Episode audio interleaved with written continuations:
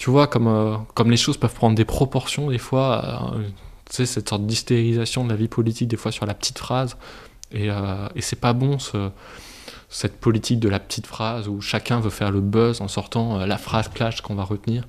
Et moi, je voudrais sortir de ça. Et c'est aussi pour ça, ce temps long sur 5 ans, c'est, tu vois. On a l'impression que c'est ça le jeu politique en même temps, mais euh, je pense que c'est ça qui a fait que c'est une des raisons pour lesquelles. Euh, c'est pas comme ça qu'on réenchantera la politique, quoi. Bah, pour moi, elle est pas du tout enchantée. Hein.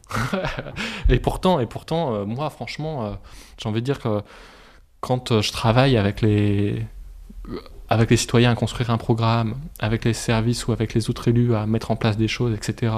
Je sais pas, ou quand j'entends les, les éleveurs de de moutons soloniaux euh, sur leurs problématiques, comment pouvoir les résoudre pour euh, euh, pouvoir entretenir des paysages de bord de Loire et qu'eux ils aient une activité, etc. C'est, c'est beau, quoi. C'est beau la politique. Et puis, ça, ça et puis moi, je m'éclate, quoi. Et, et c'est ça, ça on, ne le voit pas. Et moi, c'est ça que je voudrais rendre visible. Du coup, aucun, aucune phrase qui a été dite ici ne pourra être sortie de son contexte. Je pense que c'est pas possible, mais je le pose ici. Journal de bord d'un élu local.